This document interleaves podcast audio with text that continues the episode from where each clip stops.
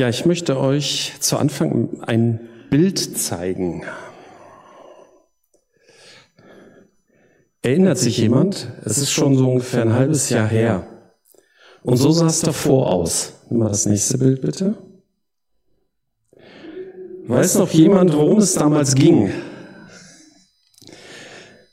Also es ist für einen Prediger, es ist immer spannend zu wissen, wie viel wird von einer Predigt behalten. Und äh, wenn ich ehrlich bin, ich weiß teilweise auch selber nicht mehr genau, worüber ich gesprochen habe, muss dann nachgucken. Wir haben damals über Leitung nach Plan nachgedacht. Und als Beispiel hatte ich diesen Schuppen, den ich nachher als Altholz aufgebaut habe, gewählt. Es gab keinen präzisen Bauplan, sondern ich habe das Schritt für Schritt gemacht. Und das war irgendwie auch spannend. Ne? Es brachte aber Herausforderungen mit sich. Also es war mein erster Schuppen und ich war nicht erfahren. Ich musste mir vieles überlegen, vieles ausprobieren und das kostete auch Zeit. Und manchmal musste ich auch mittendrin aufhören, weil zum Beispiel die Schrauben alle waren. Ich hätte eigentlich nur schwer vorausberechnen können, von welchen Schrauben ich wie viele wann brauche. Und dieses Vorgehen hat auch den Nachteil, dass man gar nicht so genau weiß, wann man eigentlich fertig ist. Also ich könnte zum Beispiel noch eine Regenrinne da anbringen. Ich habe noch eine alte aus Plastik da rumliegen. Ich könnte im Schuppen noch ein weiteres Regal anbringen. Also man kann manchmal endlos an Dingen noch rumbasteln und wird nie fertig. Auf alle Fälle werde ich noch Strom und Licht da rein verlegen. Mir fest vorgenommen. Wenn man nach einem Plan baut, dann ist klar, wann man fertig ist. Im Idealfall hat man einen Bausatz, wo vielleicht sogar alle Teile mitgeliefert werden. Und wenn alle Teile verbaut sind, dann ist man fertig. Und das ist ein gutes Gefühl. Ist ein bisschen blöd, wenn da noch Teile übrig sind, aber ja. Ich möchte mit euch heute beim Thema Bauen bleiben und eine Person aus dem Alten Testament dazu ein bisschen begleiten. Machen wir die nächste Folie bitte. Nehemia lebte ungefähr so 450 vor Christus im damaligen Persien und er hatte eine gute Stellung am persischen Königshof. Er war dort Mundschenk und hatte somit eine Vertrauensstellung beim König. Und er wird auch nicht arm gewesen sein. Aber Nehemia litt unter seiner zerstörten Heimat, Jerusalem, von wo er herstammte, und das ließ ihn nicht los. Ich lese aus Nehemia 2, 1 bis 8. Im Monat Nissan, im 20. Jahr der Regierung von König Arthahasta, feierte der König ein Fest und ich servierte ihm den Wein. Bis dahin hatte ich in seiner Gegenwart noch nie Trauer gezeigt. Da sprach der König zu mir, warum siehst du so traurig aus? Du bist doch nicht krank. Dann kann dies nur bedeuten, dass du Kummer in deinem Herzen hast. Ich erschrak zutiefst und erwiderte dem König, lang lebe der König. Aber warum sollte ich nicht traurig sein? Die Stadt, in der meine Vorfahren begraben sind, liegt in Trümmern und ihre Tore wurden verbrannt. Da fragte mich der König, was erbittest du von mir? Ich flehte zu dem Gott des Himmels und antwortete, wenn es ihrer Majestät gefällt und sie an mir, ihrem Diener, Gefallen gefunden haben, dann bitte ich sie, mich nach Juda zu schicken, um die Stadt, in der meine Vorfahren begraben liegen, wieder aufzubauen. Der König, die Königin saß neben ihm, fragte, wie lange wird deine Reise dauern? Wann wirst du zurückkommen? Der Gedanke, mich zu senden, gefiel dem König. Ich nannte ihm also eine bestimmte Zeit, und sagte zu ihm, wenn es eurer Majestät oder ihrer Majestät, muss das nicht eurer Majestät heißen, ist ja egal, wenn es ihrer Majestät recht ist, dann gebe man mir Briefe an die Statthalter westlich des Euphrats mit, damit sie mich durchziehen lassen, bis ich nach Juda komme. Außerdem ein Brief an Asaf, dem Verwalter der königlichen Wälder, damit er mir Holz gibt für die Balken an den Toren der Burg, die zum Tempel gehören für die Stadtmauer und für das Haus, in das ich einziehe. Und weil die gütige Hand meines Gottes über mir war, gewährte mir der König meine Bitte.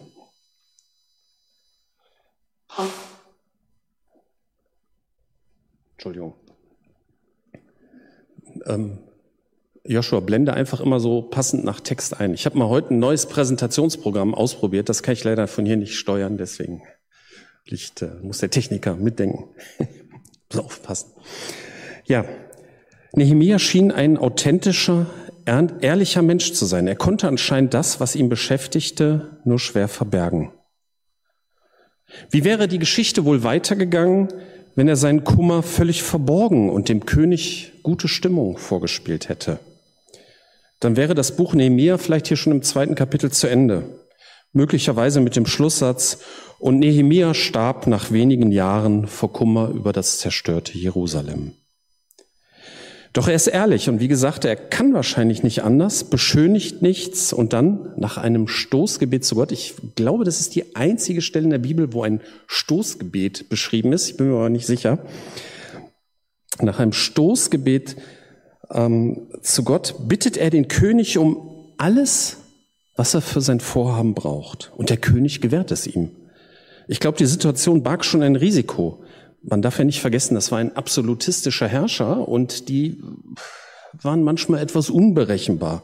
So, so, so eine Art Putin hoch drei oder so. Er ist jetzt vielleicht der falsche. Aber ähm, er hätte Nehemias Anliegen vielleicht auch als Auflehnung gegen ihn selbst auffassen können. Also seine Ehrlichkeit und Authentizität bringt ihn auf den ersten Blick vielleicht sogar in Schwierigkeiten. Aber dann ergeben sich mit Gottes Hilfe neue Möglichkeiten. Und es ist ihm wichtig. Er riskiert es und er ist bei seinen Bitten ziemlich schmerzfrei. Wahrscheinlich hat ihn das Thema auch vorher schon beschäftigt und er konnte so eine ungefähre Dauer festlegen und anscheinend war ihm auch schon bewusst, dass er die Hilfe des Königs braucht. Vielleicht hat er auch schon grob vorgeplant. Er weiß natürlich nicht, ob die Leute in Jerusalem bei dem Neuaufbau überhaupt mitmachen wollen oder nicht schon resigniert, haben. Nehemia geht auch nicht völlig blauäugig an das Unternehmen ran. Ich lese mal weiter. Als ich zu den Statthaltern des westlichen Euphrat kam, übergab ich ihnen die Briefe des Königs. Der König hatte Offiziere und Reiter mit mir geschickt. Als der Horoniter Sanballat und der Ammoniter Tobia das hörten, missfiel es ihnen sehr, dass jemand gekommen war, der sich um das Wohl der Israeliten sorgte. Als ich nach Jerusalem kam und drei Tage dort gewesen war, machte ich mich nachts auf mit ein paar Männern. Ich hatte noch niemandem davon erzählt, was Gott mir als Plan für Jerusalem ins Herz gegeben hat. Auch hatte ich kein Tier und bei mir, außerdem auf dem ich ritt. Ich ritt also bei Nacht durch das Taltor hinaus, am Drachenquell vorüber, zum Misttor, also die Tore hatten alle Namen, die, die Stadttore, um die eingerissenen Mauern Jerusalems und die niedergebrannten Tore zu begutachten. Dann ritt ich weiter zum Quelltor und zum Königsteich, aber da war kein Durchkommen. So ging ich zu Fuß bei Nacht das Bachtal hinauf, begutachtete die Mauer, bevor ich umdrehte und durch das Taltor wieder zurückkehrte. Die ersten Widerstände treten auf und neben mir guckt sich die Situation vor Ort genau an. Er will wissen, womit er es zu tun hat. Es war wirklich viel kaputt und anscheinend musste er sich dem auch für sich selbst persönlich stellen. Wirklich mal sehen, wie ist die Situation? Die Mauer war eingerissen, die Tore verbrannt und viele Wege waren durch Schutt blockiert.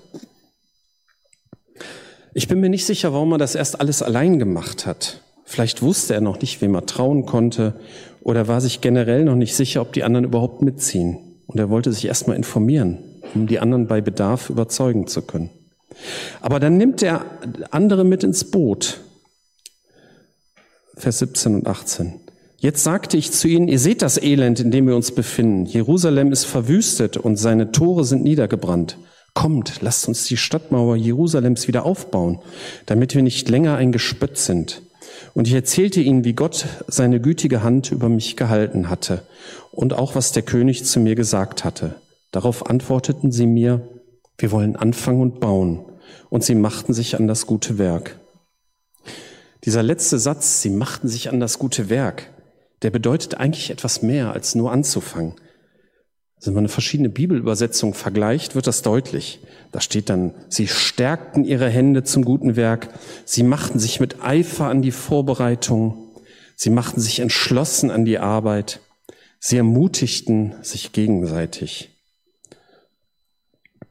Wir wissen nicht, wie die anderen Personen die aktuelle Situation vorher eingeschätzt haben, ne, wie sie das so empfunden haben.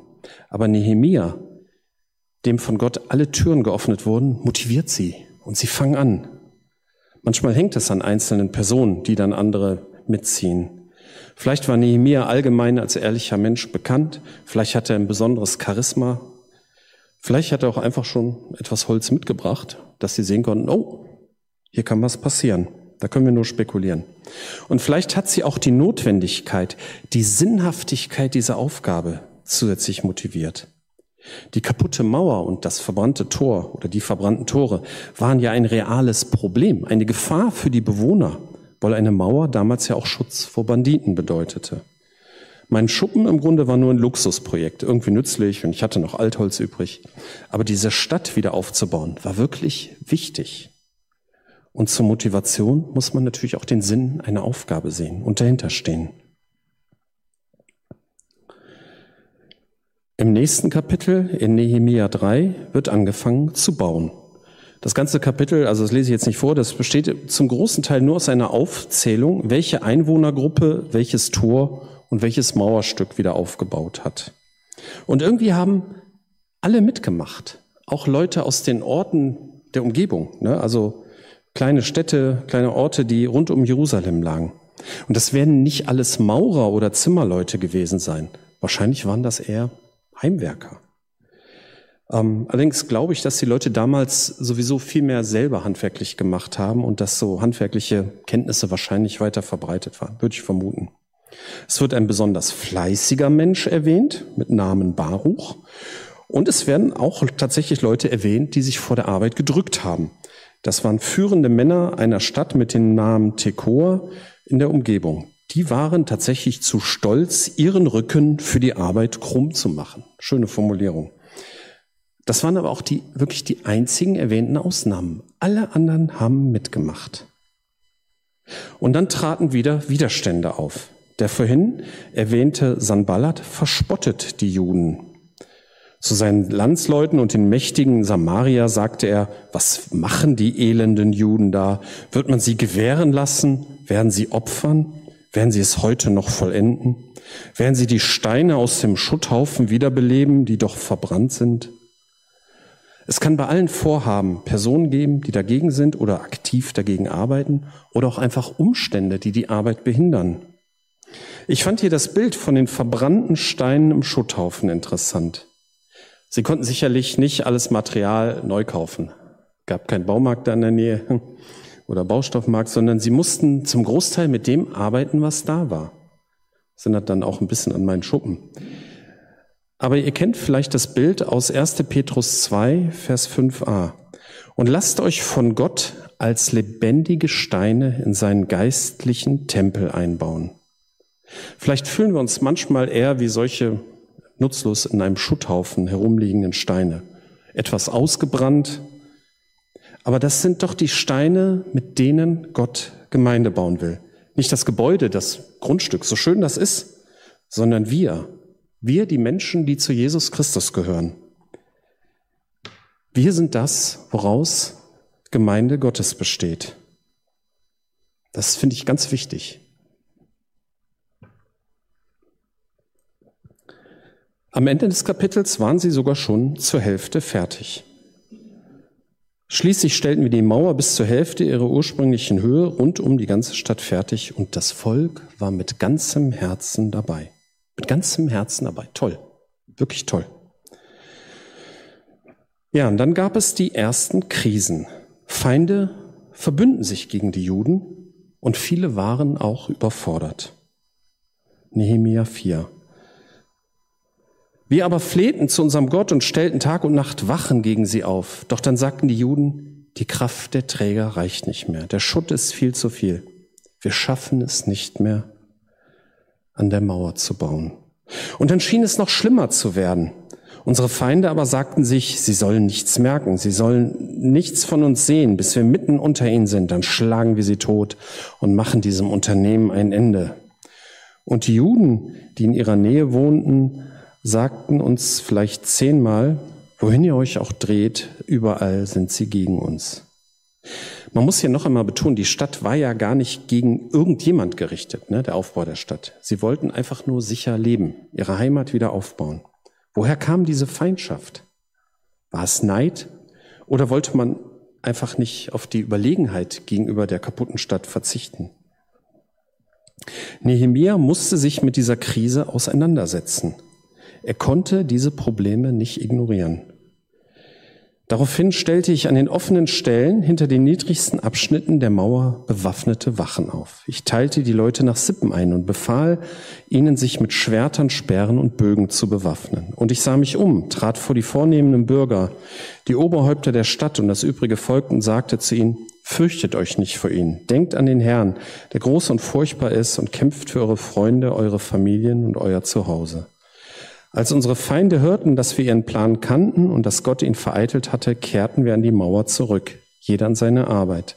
Doch an diesem Tag arbeitete nur noch die Hälfte meiner Männer an der Mauer, während die andere Hälfte mit Speeren, Schilden, Bögen und Kettenpanzern bewaffnet Wache stand. Die führenden Männer standen hinter dem Volk von Juda, das die Mauer wieder aufbaute.